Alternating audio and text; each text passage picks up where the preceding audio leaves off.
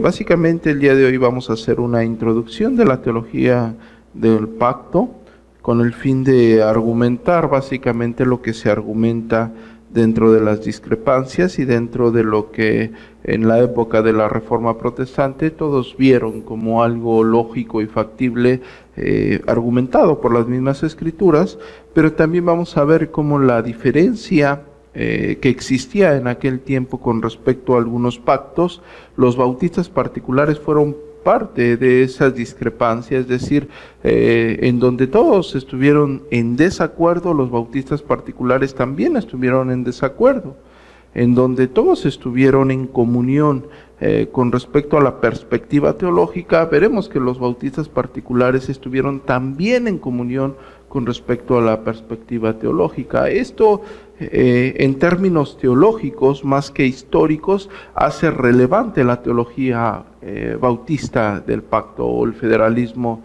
eh, bautista, ¿no? ya que ejemplifica básicamente el orden con el cual se visualizaban las escrituras. estamos hablando de una ruptura inminente con la teología o con la exposición católica apostólica romana, estamos dejando a un lado a los ortodoxos eh, a la historia de los ortodoxos cristianos, sino más bien nos estamos centrando en la perspectiva de la eh, teología reformada que, que, puntualiza ley y evangelio, ¿no? ¿Cuál es la diferencia? ¿Cuál es la continuidad? ¿Cuál es la discontinuidad? ¿Cuál es el orden? De ahí se parte la teología reformada, en específico la concepción de la teología del pacto o la teología pactual como tal. Eh, desde esa perspectiva se visualiza, eh, lo podemos tomar o lo podemos adjudicar como una hermenéutica. ¿no? Eh, estamos hablando de un trazo redentor, de la visualización de un trazo redentor. La teología del pacto bien la podemos conceptualizar como un sistema teológico de interpretación. Si ustedes pueden hacer un escrito y decir básicamente en resumen qué es la teología del pacto, es un sistema teológico de, de interpretación en el cual entendemos la auto revelación de Dios, cuando decimos la autorrevelación de Dios, a cómo Dios le, plaza, le, le, plació revelarse a través de qué? No de la historia de la humanidad, sino a través de la historia de la misma redención. Es decir, estamos hablando de un concepto interno en el plazo o en el trazo de Dios en cuanto a su revelación, en cuanto al conocimiento de cada uno de nosotros.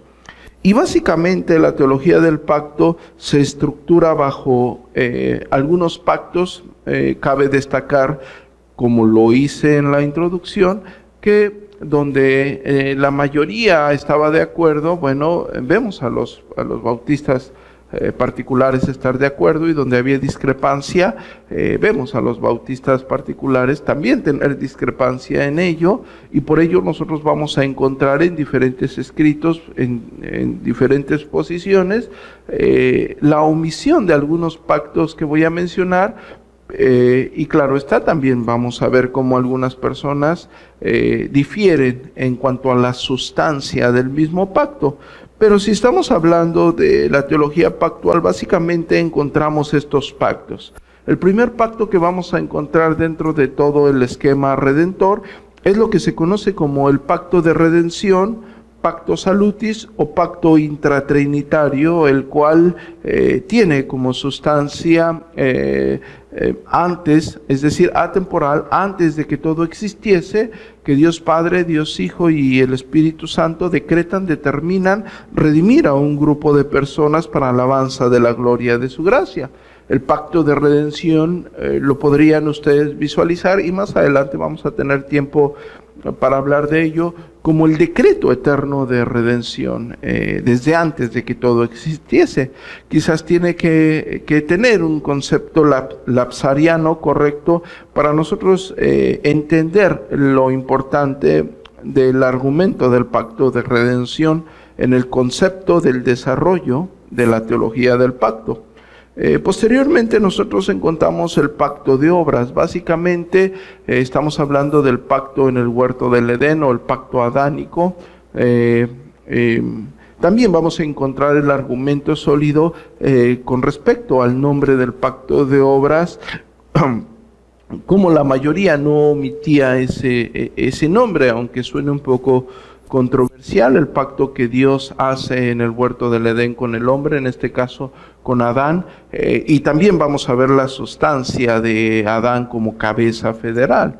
Eh, o como agente político, como también en algunos escritos lo vamos a estar encontrando. Tenemos el pacto de gracia, que su sustancia está en Génesis, en el capítulo 3, versículo 15, donde eh, algunas personas lo nombran como el prototipo del Evangelio o la primera predicación del Evangelio, donde Dios establece cómo sería la redención del hombre. Y bueno, básicamente tendemos o podríamos estar frente al inicio del desarrollo en la ejemplificación del, del pacto de redención. Eh, o el pacto salutis, el cual llega a su cumplimiento pleno en el nuevo pacto. Pero eso más adelante lo vamos a estar viendo. Hoy vamos a estar englobando teológicamente el concepto con el fin de que ustedes lo puedan manejar de una forma sencilla. Eh, no vamos a estar dando tanto el argumento interno porque vamos a estar eh, trabajando en, en, en todos los capítulos bajo los argumentos necesarios que se tienen que estar exponiendo dentro de la teología pactual. Básicamente podemos estar manejando el día de hoy con facilidad lo que es la perspectiva del bautista eh, particular, es decir, ¿dónde es, el, dónde es que el bautista particular en un momento dijo, aquí está la diferencia y aquí está el error desde la perspectiva escritural que otros tenían desde la perspectiva perspectiva del trazo de Dios dentro de su revelación. Posteriormente vamos a encontrar un, pacto que ha sido muy controversial y muy omitido por muchos y muy adjudicado también, pero se tiene que, mencionar que es el pacto noéico, el pacto que hace Dios con el hombre, en este caso con Noé, eh, y básicamente lo encuentran en Génesis capítulo 2, eh, perdón, capítulo 6 al 8, ¿no? El, el, pacto de obras lo encuentran en el capítulo número 3. Eh, eh, el pacto de gracia también lo encuentras en el capítulo número 3. El pacto noéico. Eh, posteriormente encontramos un pacto donde se puede puntualizar y más adelante lo vamos a estar viendo. No, ahorita no a detalle, pero voy a estar haciendo mención reiterada cómo, cómo los bautistas particulares vieron, más adelante hablaremos del pacto mosaico o el pacto sinaítico, ¿Cómo, los bautistas particulares vieron que la sustancia en la cual se difería el pacto mosaico también se tenía que aplicar en la visualización del pacto abrámico? Y esto es muy importante en el concepto porque de ahí parte o de ahí se estructura la diferencia que se tiene eh, en la concepción del federalismo de Westminster al entendimiento amplio del federalismo de 1677-1689. Entonces encontramos el pacto abrámico, eh, como su nombre lo dice, estamos hablando del pacto que Dios hizo con Abraham. Eh, posteriormente también lo encontramos eso en el libro de Génesis, claro está. Eh, en, base en la estructura estaremos hablando del capítulo número 17.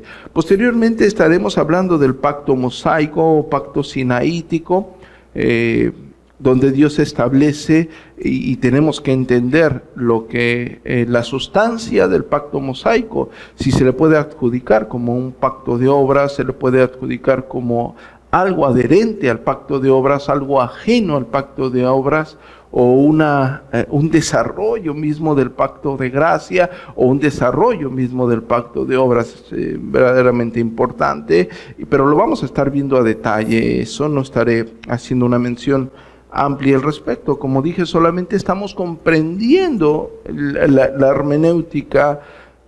Eh, del bautista particular, cuando nosotros estamos diciendo que estamos comprendiendo la hermenéutica del bautista particular, estamos hablando de cómo llegó un momento en la reforma protestante, eh, llegó un momento en que la concepción teológica era, eh, era tan sólida y la mayoría eh, podrían estar de acuerdo en algunos puntos, llega a profundizarse eh, de tal manera la concepción y la visualización del pacto mosaico que algunos estaban pasando por alto cómo era que se debería de visualizar el pacto abrámico.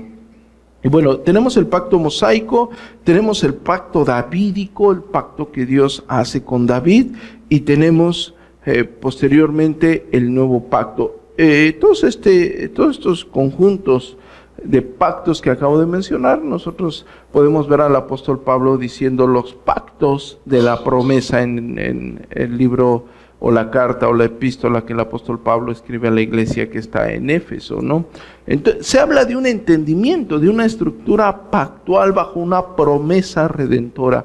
Básicamente, este es el el trazo que tenían los reformadores. Este es el entendimiento que se tenía en la reforma protestante, ¿no? Había una promesa de redención, eh, pero estaba basada o estaba estructurada en pactos, también vamos a estar hablando acerca de la palabra pacto con profundidad y vamos a estar viendo la estructura de la misma palabra en el uso de la, de la canonicidad, ¿no? en el uso bíblico.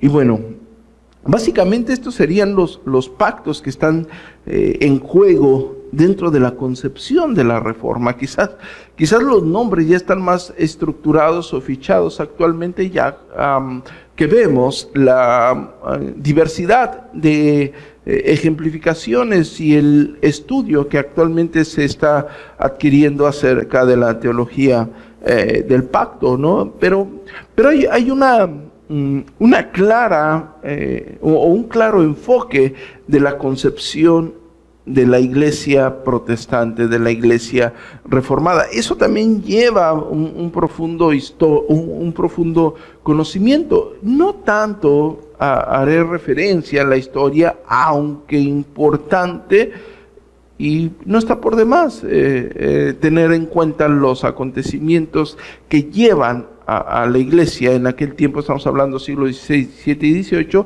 a poder conceptualizar algunas cosas y desechar algunas cosas.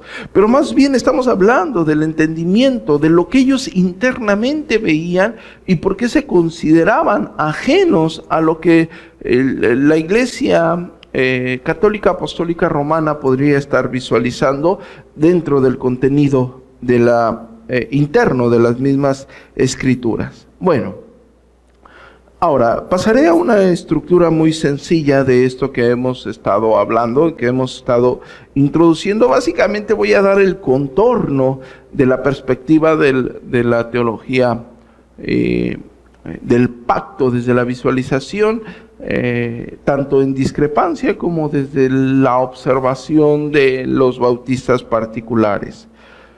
Cuando hablamos del pacto de redención, estamos frente al pacto donde se funda el decreto supremo de redención e internamente la autorrevelación de Dios en la historia de la redención, siendo su cumplimiento total y final el nuevo pacto. Es decir, cuando estamos frente al pacto de redención, básicamente estamos hablando frente al fundamento del inicio de la concepción del decreto de Dios para redimir un grupo de personas. Quizás el, estar usando este conjunto de palabras sea completamente necesario para poder establecer puntualmente lo que se está enseñando en la teología del pacto. Eh, cabe destacar que en base a mi eh, carente retórica y homilética y falta de conocimiento del léxico nacional, yo podré estar quizás teniendo algún error argumentativo en cuanto al uso de las palabras que estoy exponiendo, pero básicamente se tiene que tener este concepto o se tiene que rodear o cimentar de una estructura intelectual en, el dicho del mismo eh, eh, pacto. No sé si me estoy eh, explicando. posteriormente, entendemos que el pacto de gracia principia, principia el desarrollo del pacto de redención escuchen lo que se está diciendo, ¿no? Porque recordemos que entre el pacto de, redención o pacto salutis o pacto intratrinitario y el pacto de gracia, ya tenemos un pacto intermedio que es el pacto de obras o el pacto adámnico, pero no estamos viendo el pacto de redención, perdón, no estamos viendo el pacto de obras como el inicio del desarrollo del establecimiento supremo del pacto de redención Es decir, tanto el, federalismo de Westminster en términos generales, eh, vamos a hablar del PAIDO posteriormente, pero básicamente la, la, iglesia o los bautistas particulares veían en el pacto de gracia cómo se principiaba el desarrollo del pacto de redención, dando inicio a la revelación progresiva, valga la redundancia, de la revelación pactual de Dios hasta el nuevo pacto. Estamos hablando en el tiempo. ¿Por qué estoy haciendo énfasis eh, en el tiempo? Porque recordamos que el, que el pacto de redención está fuera del tiempo del hombre es antes de que todo existiese. Cuando hablamos del pacto de redención o pacto salutis o pacto intratrinitario, estamos hablando que fue antes de que Dios eh, formara al hombre o estructurara al hombre, no antes de su decreto. Eso también ya nos tendría que volcar a hablar en términos lapsarianos. Pero bien, cuando estamos hablando del pacto de gracia, cuando estamos hablando básicamente de Génesis 3.15, ya estamos hablando del tiempo en el cual el hombre ya existía. El decreto de Dios para redimir un grupo de personas ya existía.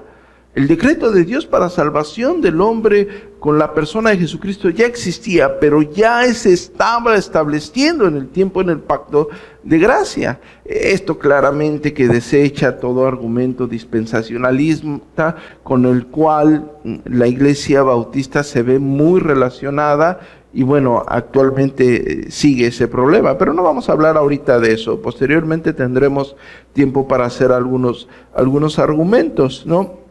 Eh, ahora bien, en el entendimiento de este desarrollo pactual, nosotros tenemos que tener consciente y en claro que el Israel teocrático es parte del antiguo pacto definido por el pacto abrámico, el cual es considerado o condicionado y restringido por el pacto mosaico y encaminado por el pacto damídico.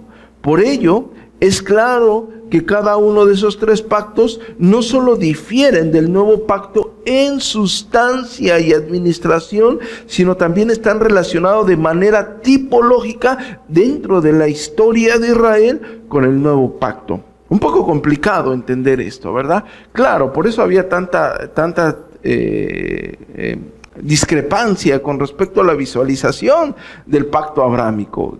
Claro que no es, no es algo muy, muy sencillo de entender a primera vista eh, y estoy haciendo una síntesis de esto, ¿no? Pero estaremos tratando eh, este, este eh, cada pacto, en, en esencia, este argumento con respecto al Israel teocrático. Cuando estoy hablando del Israel teocrático, y esto es eh, eh, esto tiene que ser eh, consolidado en su entendimiento dentro de la visualización de la teología del pacto, porque el Israel teocrático es parte del antiguo pacto definido por quién, por el pacto abrámico. Más adelante vamos a hablar de esto a profundidad, ¿no? Pero nosotros no vemos la fundación o al menos los bautistas particulares, no vemos la fundación del Israel teocrático en el huerto del Edén. No vemos la fundación del Israel teocrático, de la nación de Israel como tal, del pueblo de Israel, terrenalmente hablando, en Génesis 3.15. No vemos la fundación de ese pueblo, no vemos el llamado de Dios a ese pueblo con Noé, sino básicamente el Israel teocrático aunque no como tal, pero sí tipológicamente y en el desarrollo de esto, sí lo vemos en el, en el llamado que le hace Dios a Abraham y en el pacto que Dios hace con Abraham. Sí, pero no solamente vemos eh, eh, esa ejemplificación en ese pacto, vamos a estar viendo más adelante esto, pero es importante ya que eh, en este pacto definido por el pacto abrámico, es decir, el Israel teocrático, es condicionado por el pacto mosaico, algo interesante de que cada uno de nosotros eh, pueda visualizar y encaminado por el pacto davídico. Estos tres pactos van a tener una diferencia en cuanto a sustancia y administración del nuevo pacto. Pero aunque difieren en sustancia y administración, tipológica e históricamente, cuando digo históricamente, estoy hablando no de la concepción histórica de la teología reformada, sino históricamente en el desarrollo del pueblo de Israel. Vamos a verlo relacionado, lo dije, y perdón por, por reiterarlo, por repetirlo, tipológicamente con el nuevo pacto. ¿Sí? La historia redentora es gobernada en tiempo y espacio por sus demandas pactuales. Es decir, cuando nosotros hablamos de las demandas pactuales y asentamos los pactos, cualquiera que sea la posición, las personas eh, que creen únicamente en el pacto de gracia y en el pacto mosaico y en el pacto davídico, y omiten el pacto de obras o, eh, perdón, omiten el pacto abrámico, omiten eh, el que ustedes quieran omitir, la revelación de Dios dentro de la teología pactual se gobierna bajo los estatutos del pacto que Dios hace con el hombre hasta que aparece el nuevo pacto. No así cambia la autorrevelación de Dios. Es decir, en términos pactuales, el hombre está sujeto a las demandas por las cuales se establece ese pacto o la bendición a ese pacto. Espero haberme dado a entender. Esto, esto es interesante. Es decir, el hombre, el hombre tiene que estar sujeto a las demandas de ese pacto para ser acreedor a los beneficios que se establecieron a ese pacto. Como en el huerto del Edén, haz esto y vivirás. Está sujeto a una demanda, está sujeto a una orden a un mandamiento con el fin de obtener una bendición. Pero ¿qué pasa con el haz esto y vivirás? Ya después de que el hombre desobedece, después de que el hombre come del fruto eh, del árbol, de la ciencia del bien y el mal, a la poster generación ya no se le demanda que coma o no del fruto del árbol de la ciencia del bien o del mal. Perdón por hacer tan, tan absurda mi comparación, pero quiero que sea bastante clara. Al hombre ya se le establecen condicionalmente en otros pactos otras exigencias que tenía que acatar para poder ser acreedor de las bendiciones establecidas única y exclusivamente por ese pacto temporal. Es por ello que ustedes van a encontrar que el dispensacionalista puede decir, es que aquí el hombre falló y Dios tuvo otro plan de, salvación para el hombre, por eso puso esto y después eh, ve aquí otro plan. No, no, no, estamos hablando de eso.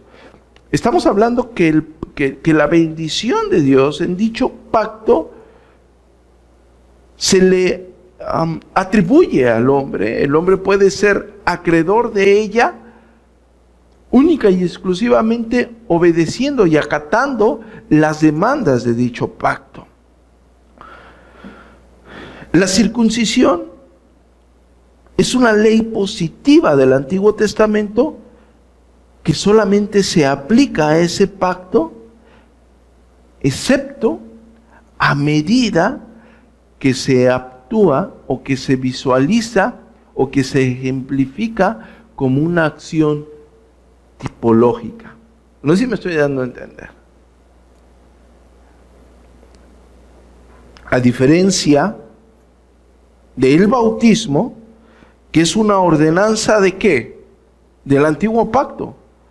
No es una ordenanza del antiguo pacto el bautismo.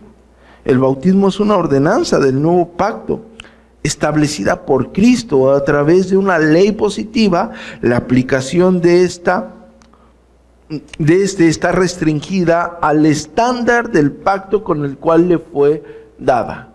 Checan eh, eh, que básicamente se entiende el concepto de la demanda en las diferencias de dichos eh, establecimientos como la circuncisión. La circuncisión es dada en el antiguo pacto bajo algunas condiciones, pero también con algunas bendiciones.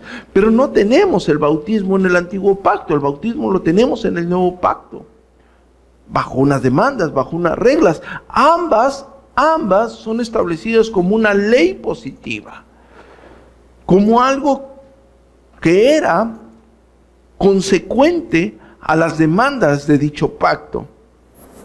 El Nuevo Testamento, importante, el Nuevo Testamento tiene que ser y es la lente con el cual debemos ver el Antiguo Testamento. Cuando estoy hablando que es la lente con el cual debemos de ver el Antiguo Testamento, nosotros podemos visualizar en todo el Nuevo Testamento el cumplimiento del desarrollo de la revelación de Dios, de la autorrevelación de Dios en la historia de la redención. Esa revelación siempre fue progresiva. Y esa revelación progresiva dentro de esos pactos que obtenías, como lo dije anteriormente, unos beneficios, tenemos un desarrollo interno tipológico. El corazón de la teología reformada del pacto es la distinción sustancial entre, ¿qué creen ustedes? Entre la ley y el Evangelio. En esta distinción fundamental se formó la base para las expresiones de los pactos legales y evangélicos, obra y gracia. No sé si me estoy dando a entender con estas, eh, con estas palabras. La teología pactual, desde la perspectiva de los bautistas particulares, juntó la unidad de ley y evangelio. Chequen cómo lo vieron los bautistas particulares, ¿sí? Concerniente a la condenación en Adán y la salvación en Cristo. Y vamos a ver los argumentos del apóstol Pablo al respecto. Nosotros lo encontramos en Romanos en el capítulo 5 eh, y capítulo 6, bueno, capítulo 3 también, ¿verdad? Eh, ellos enseñaron que las doctrinas de los pactos de obra y el pacto de gracia, ¿sí? En su esencia primaria, así como en la expresión más clara en el Nuevo Testamento. Y nosotros lo podemos ver claramente en la Confesión de Londres de 1677-1689, que confiesa el pacto de obras siguiendo sus detalles, es decir, haciendo una puntual afirmación de lo que sucede en el huerto del Edén en el capítulo número 6 y en el capítulo número 7 de la Confesión de Londres. Ustedes van a, esos capítulos, de hecho acuérdense cuando ya tocamos este tema anteriormente, que nosotros vimos internamente las diferencias de la Confesión de Londres y la Confesión de Westminster en el capítulo número 6 y capítulo número 7 en el trato de este tema que estoy mencionando específicamente en lo que sucede en el huerto del, Edén y la diferencia entre Adán y Cristo y la diferencia entre un pacto de obras, eh, un pacto legal y un pacto de gracia.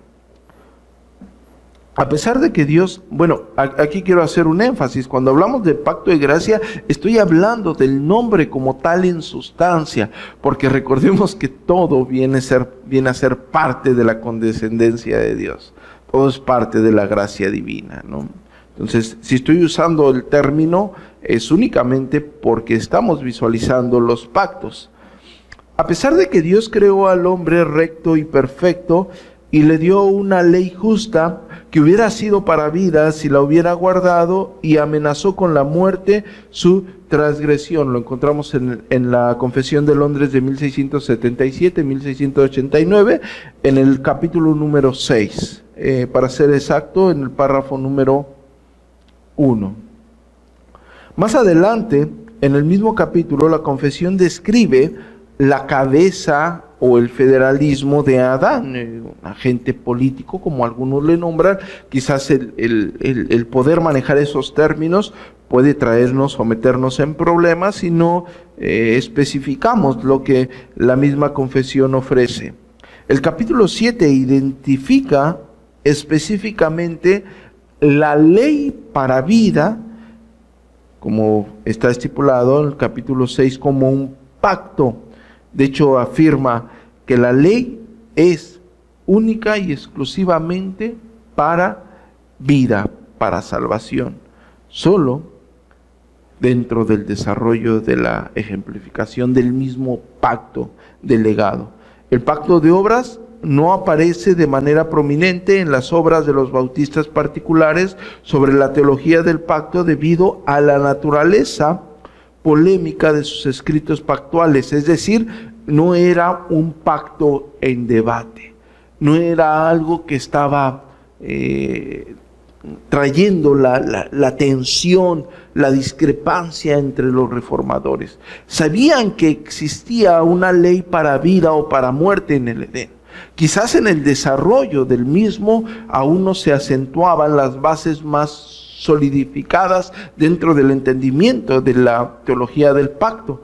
Pero en sí no se discrepaba sobre lo que podía o no haber existido en el huerto del Edén se visualizaba que había una ley eh, federal y una cabeza política para vida o para muerte bajo, la, bajo el establecimiento de un pacto con, con la bendición en la obediencia y la maldición en la desobediencia, si ustedes lo quieren ver en estos términos. ¿Sí? Cuando surge en los escritos, estamos hablando dentro de la concepción de los bautistas particulares, es tratado este, este, este concepto como un hecho. Eh, de hecho, eh, si ustedes gustan eh, adquirir libros que hablen de la teología del pacto por parte de los bautistas particulares, no van a encontrar a un bautista particular dentro de este federalismo que niegue la existencia del pacto de obras. De hecho, eh, es un poco atrevido mencionarlo, pero quizás tampoco en nombre se veía como algo que se podía desechar.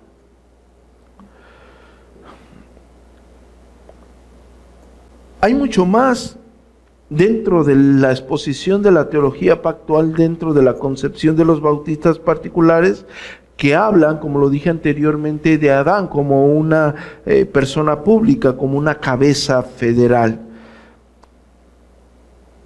Y ustedes lo pueden ver en el capítulo número 7 de la Confesión de Londres, esto que yo les estoy diciendo, donde dice, además de estas cosas, perdón, la distancia entre Dios y la criatura es tan grande que aun cuando las criaturas racionales le deben obediencia como su creador, éstas nunca podrían haber logrado la recompensa de la vida a no ser por alguna condescendencia voluntaria por parte de Dios que Él le ha placido expresar en forma de pacto. Eso lo pueden encontrar ustedes en nuestra confesión en el capítulo 7, eh, párrafo 1.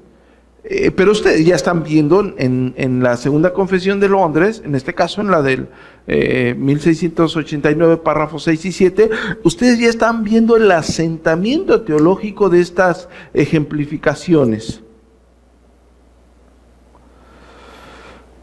Los, distintivos particulares, es decir, dentro de la... Eh, de la teología bautista particular, hablando de la teología pactual o de los pactos divinos, derivan de la diversidad en la cual se desarrollaba el entendimiento de la teología reformada. Estamos hablando de los paidobautistas. Es decir, lo dije al inicio, donde los bautistas particulares discreparon, es donde en la teología reformada todos discrepaban, donde los bautistas particulares estuvieron de acuerdo, es donde en la teología reformada todos estaban de acuerdo. Es decir, eh, y esto quiero que quede claro, y no quiero meterme en, el, eh, en, el, en la discusión si el bautista particular puede ser reformado o no. De hecho, eh, cabe destacar que hay, hay documentos de esa misma, de esa misma discusión desde la existencia de las confesiones, tanto de, la, de Westminster como de la Confesión de Londres de 1644 a la de 1677-1689. No es un tema nuevo, pero así como en aquel tiempo había personas que se adherían a la confesión de Westminster, aunque entendemos que no todos los presbiterianos o no todas las personas que estaban dentro de la adherencia de la confesión de Westminster estaban de acuerdo de todos los puntos de la confesión de Westminster, pero se adherían a ellos. Unos discrepaban en cuanto a la ortodoxia de los bautistas particulares como actualmente y algunos redactores de la confesión de Westminster al leer la ejemplificación que hacen los bautistas particulares de su confesión de la de 1647, es decir, de la confesión de Westminster, para retomarla y ejemplificar lo que ya ellos habían puntualizado en la confesión del 44. Y dicen, bueno, estos están dentro de la ortodoxia, están dentro de lo que se enseña. Ahora, eh, los distintivos pactales de los bautistas particulares derivan de la diversidad ya presentada en el pensamiento paido-bautista. Una gran rama del de la ejemplificación reformada, de la vertiente reformada, enseñó que el pacto mosaico es el pacto de obras en sustancia. Escuchen esto. E, e, esto es importante. Hagan de cuenta que los bautistas particulares estaban viendo esa diversidad de enseñanzas, pero enfocada en el pacto mosaico. Una rama diferente pero similar veía que en el pacto mosaico, en el desarrollo del pacto mosaico, como un pacto de obras, aunque distinto al pacto original de obras. Ambas ramas asignaron una fundación subordinada al pacto mosaico, como la promoción del progreso y la revelación del pacto de gracias. Esto está, esto lo veían los los bautistas particulares y, esto era verdaderamente profundo, porque decían, no, no es, no es el pacto, no es el pacto de obras como tal, es distinto del pacto de obras o del original pacto de obras, pero está subordinado al pacto mosaico, como la promoción de un progreso pero dentro de la revelación del pacto de gracia. Esta era otra de las ramas que estaban dentro de las discrepancias. Y estamos hablando de la teología, eh, perdón, estamos hablando exclusivamente del pacto mosaico. Y había otra rama que argumentaba que el pacto de obras era materialmente conocido, declarado y revelado en Israel, aunque no formalmente hecho en ellos había diferentes conceptualizaciones en cuándo empezaba, cuál era la sustancia del mismo, cuál era la progresión del mismo, de dónde y hasta dónde abarcaba y hacia quién era adjudicado. No sé si me estoy dando a entender. Y esa era una discrepancia dentro de la visualización del pacto eh, mosaico. El pacto mosaico no era un pacto de obras en sustancia como tal, era lo que decían los bautistas particulares. Pero el rasgo distintivo, y anoten esto y apréndanselo, y si quieren resumir la teología pactual bautista, el rasgo distintivo de la teología pactual bautista fue aplicar estas herramientas al pacto abrámico concluyendo que era un pacto legal, terrenal, nacional y tipológico. Ellos vieron lo profundo del entendimiento en las discrepancias y afirmaciones que se hacían en la concepción del desarrollo y puntualización del pacto mosaico. Y ellos veían cómo se agrandaba la perspectiva teológica, la profundidad y el entendimiento, relación con el pacto de gracias y obras. Y ellos voltean a ver el pacto abrámico y empiezan a aplicar estas cuestiones. Y ellos se dan cuenta que también era un pacto legal. Pero se dan cuenta que también estaba condicionado. Pero también era un pacto terrenal, nacional y tipológico. Haciendo toda esta eh, observación usando la, la, sustancia lógica de la teología reformada, ley y evangelio, como lo dije al inicio, los bautistas particulares argumentaron que para disfrutar de una ley positiva, como la circuncisión, tenías que obedecer los términos. La desobediencia simple y sencillamente desheredaba. No sé si me estoy dando a entender.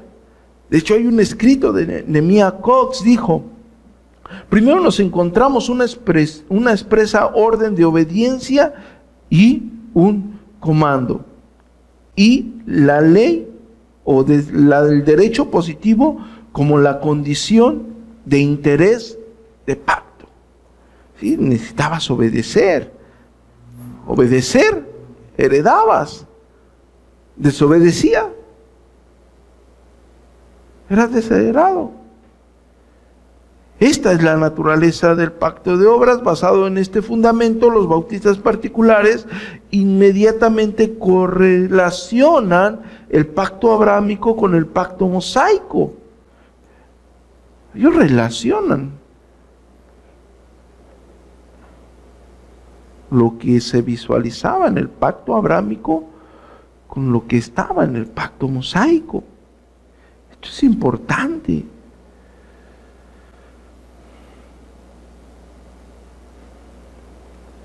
Haz esto y vivirás.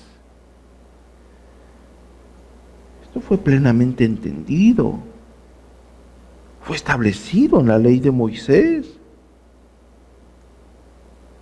Era un pacto que tenía que ver con las obras de obediencia y sus condiciones y términos.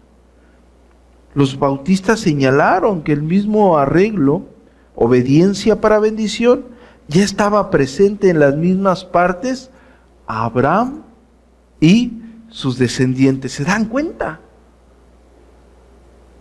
Los bautistas dicen, es el mismo arreglo. Es el mismo arreglo que está con Abraham. Si obedeces, obtendrás la bendición. Estaba presente, ellos lo veían en términos legales como una ley positiva.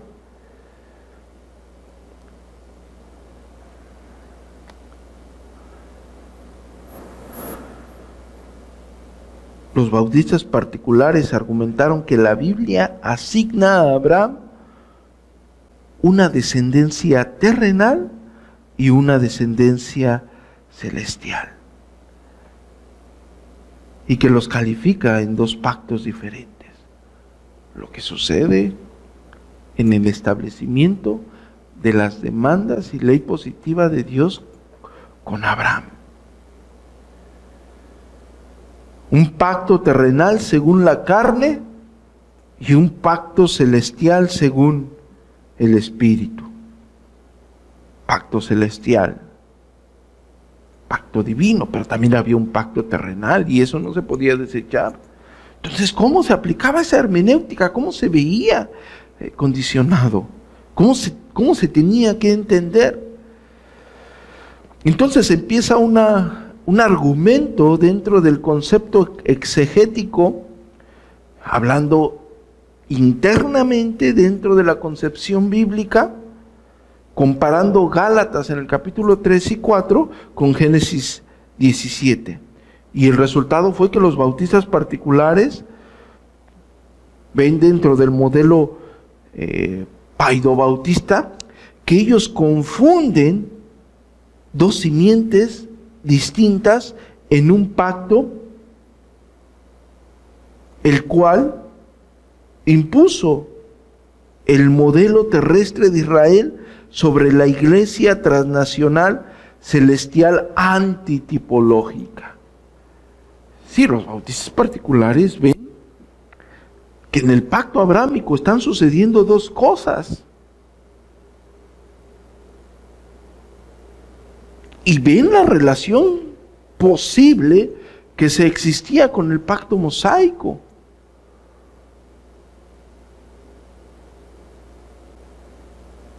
Y ven que se estaba estableciendo básicamente una bendición terrenal, teocráticamente hablando, y una bendición celestial, netamente espiritual. Esto es lo que ellos ven, eh, o lo que se ve en, la, en la confesión. Era importante para los bautistas particulares, es decir, eh, tendrían que basar y sustentar su pensamiento teológico en mantener una estrecha relación entre el antiguo pacto y el pacto de gracia. Aunque eran distintos, no debían de dividirse. El antiguo pacto estaba subordinado al pacto de gracia e hicieron disponibles sus beneficios a través de qué? De la tipología. Pero por sí mismo no concedieron bendiciones celestiales.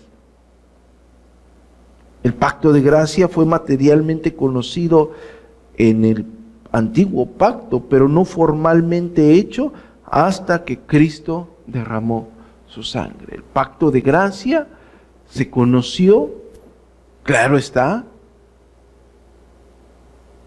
pero no fue formalmente y plenamente hecho hasta que nuestro Señor Jesucristo derramó su sangre. O sea, materialmente, en términos teológicos, fue conocido, pero no formalmente hecho. No sé si me estoy dando a entender. En términos generales, y espero que, el léxico no vaya a confundirles, en, en términos generales, no fue, aunque materialmente conocido, formalmente hecho en toda la expresión de la palabra. Por eso, si ustedes eh, entendieron lo que yo traté de decir de una forma muy sencilla, nosotros podemos resumir la teología del pacto de una forma eh, puntual. Es decir, si tú la quieres manejar sencillamente, si tú quieres manejar en términos sencillos la teología del pacto dentro de las discrepancias con, con el federalismo de Westminster, ustedes pueden decir esto. La iglesia la iglesia de Dios, los elegidos celestiales de Dios, el pueblo celestial de Dios, los redimidos, los comprados por la sangre de Cristo, se fundamentó en un decreto eterno, pero comenzó en el jardín del Edén y se extiende en toda la autorrevelación de Dios, en todas las edades y en todos los tiempos, hasta nuestros tiempos. Y su sustancia, como tal, en el cumplimiento, se encuentra en el nuevo pacto. Pero el pueblo terrenal de Dios no comienza en el jardín del Edén. El pueblo terrenal de Dios comenzó con Abraham y terminó en la cruz del Calvario. No sé si me estoy dando a entender. Al menos en términos tipológicos, lo hacemos adherente al mismo. Vuelvo a decir, el pueblo celestial de Dios comienza en el jardín del Edén. Estamos hablando en el tiempo, Porque recordemos que hay un pacto eterno de redención antes de que todo fuese el pacto, el pacto salutis pacto de redención. Y este pacto, bueno, perdón, el pueblo de Dios que, que, se, que empieza desde el huerto, desde el jardín y se extiende por todas las edades. Es un pacto, es un, es un pueblo celestial pero no el pacto o no el pueblo de Israel. El pueblo de Israel no existía antes del pacto que Dios hizo con Abraham. El pueblo teocrático. Y es lo que ve el bautista particular. El bautista particular ve eh, el pueblo de Israel y el pacto con el pueblo de Israel terrenalmente hablando no está antes de Abraham. No, está antes de que Dios hiciese un pacto por Abraham, no existe. No se ve. Pero el pueblo celestial de Dios sí está antes de Abraham. Ay, dice, bueno, entonces, ¿dónde concluye? ¿Dónde concluye el pacto que se hace con Abraham? Terrenalmente hablando. Ah, si está en términos terrenales y en términos tipológicos, termina en la cruz. Ah, pero en la cruz, en la cruz está el cumplimiento del pacto de redención, que es establecido en el pacto de gracia, desarrollado en el pacto de gracia. Así me estoy dando a entender. El pueblo celestial, por eso se dice, eh, eh, eh, hay un libro, se me, se me olvidó el nombre, disculpen, eh, desde el, desde el huerto del Edén hasta la gloria celestial. Es un libro muy sencillo acerca del, de la visualización de la autorrevelación de Dios en la historia de, la redención. No podríamos decir como tal, es un libro de la teología del pacto, aunque tiene, tiene incrustada el, pensamiento. Pero por eso se dice desde el huerto del, del Edén hasta la gloria celestial. Es decir, eh, la iglesia, la iglesia ya está ahí. Pero el pueblo teocrático, el pueblo de Israel, terrenalmente hablando, no estaba ahí. No existía.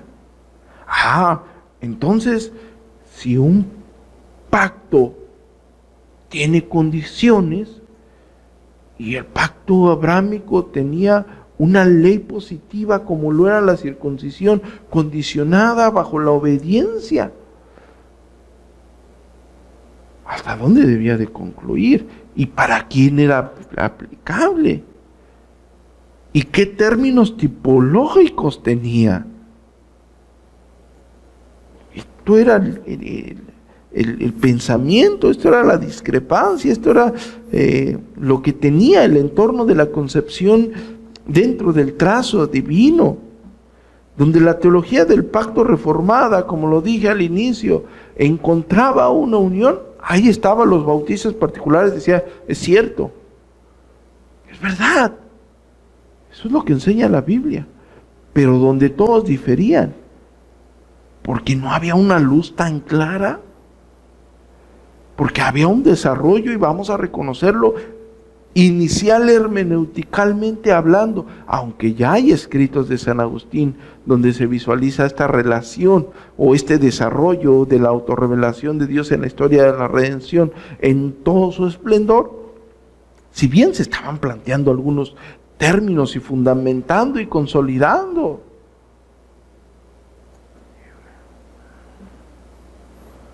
Y pues básicamente nosotros entendemos en toda la extensión de la palabra que el pueblo celestial de Dios, eh, y no quiero usar eh, palabras eh, que vayan a confundir, porque si nosotros decimos el pueblo celestial de Dios está desde la eternidad, pues también el pueblo, el pueblo de Israel está desde la eternidad en los planes de Dios, ¿me explico?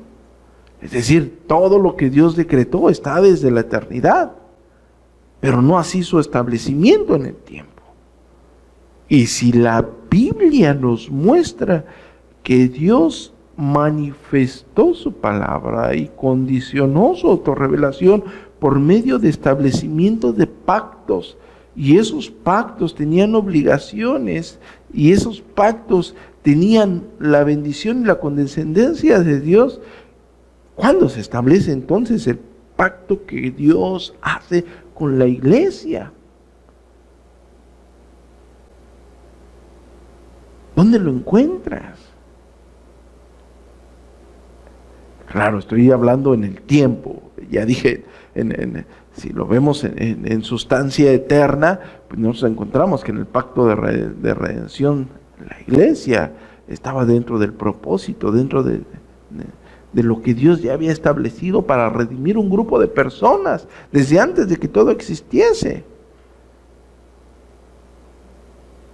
Pero los bautistas particulares y, los, los presbiterianos y los congregacionalistas visualizaban el pacto de gracia. Y voy a usar una palabra, pacto de gracia, como una posible, una posible visualización del inicio de ese decreto eterno para redimir un, un grupo de personas, un pueblo celestial. Y eso abarca todas las edades, y eso abarca todos los tiempos. Pero el pueblo teocrático de Israel no era así. El pueblo teocrático de Israel en la historia de Israel tenía un inicio. Mejor dicho, usé palabras eh, no correctas. En la historia de la de la revelación de Dios. ¿sí? Tiene un inicio. Y nadie niega que ese inicio está con Abraham.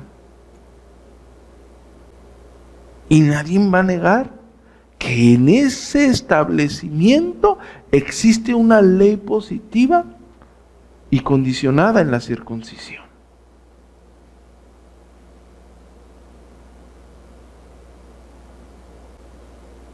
Pero también nadie puede negar que existían términos tipológicos. Y bueno, básicamente ahí está el, desarrollo de un pensamiento teológico que tenía que ser afirmado con las escrituras, que tenía que ser sustentado se tenía que meditar en algunas palabras. En la palabra pacto, ¿qué significa verdaderamente un pacto? En la palabra reino, ¿qué es un reino?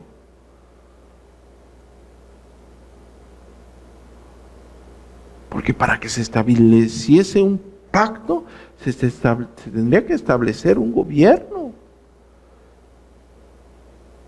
¿Bajo qué términos? ¿Bajo qué condiciones? bajo qué bendiciones y hasta dónde abarcaba. Y bueno, yo creo que con esto damos inicio a una introducción para que el Señor nos permita poder entender a profundidad eh, la teología pactual en todas sus vertientes, en todas sus sus eh, concepciones. Claro está que nosotros vamos a, a tornarnos al, federalismo en el cual nosotros hemos eh, visualizado lo que la escritura enseña, ¿no? Y, si nosotros decimos visualizado lo que la escritura enseña, es por los eh, por las actuales inclinaciones históricas, ¿no?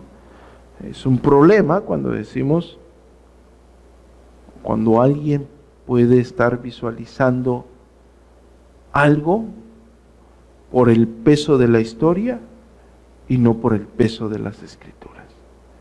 No sé si me estoy dando a entender.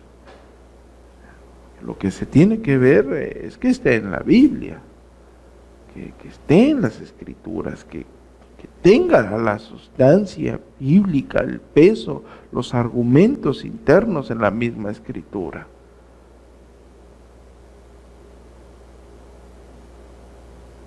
Por eso creemos nosotros en la sola escritura. Sí, creemos, creemos que la dogmática es buena y creemos eh, que, Dios ciertamente donó de su gracia y dio a la iglesia primitiva eh, eh, posterior a los apóstoles,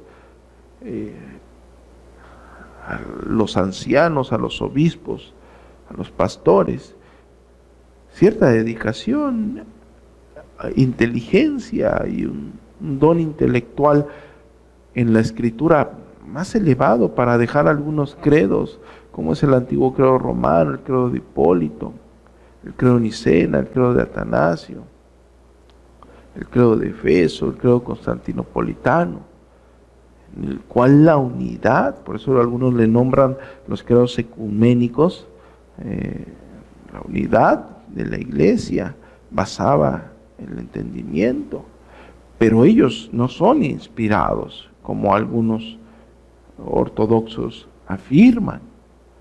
Ellos no son inspirados, esos no son inspirados. No es escritura inspirada, no es. Si bien tienen y califican como aptos para instruir y erguir a la iglesia de Cristo en doctrina, no están encima de las escrituras. Igual las confesiones sirven para, para erguir doctrinalmente a la iglesia, pero no están encima de las escrituras. Igual los escritos de grandes teólogos sirven para edificar y construir y cimentar el pensamiento doctrinal de la santa iglesia del Señor, la cual es preservada por su palabra cual es edificada mediante el Espíritu Santo y gobernada por la misma. Pero esos escritos no están encima de las santas escrituras inspiradas. Por tanto, aunque la historia nos deja muchos hechos relevantes de cómo Dios ha obrado en su pueblo, la historia tampoco está encima de las sagradas escrituras. Si bien tenemos una infinidad de conceptos y los podemos visualizar y ampliar, lo que gobierna es el texto sagrado bajo el entendimiento del mismo desarrollo.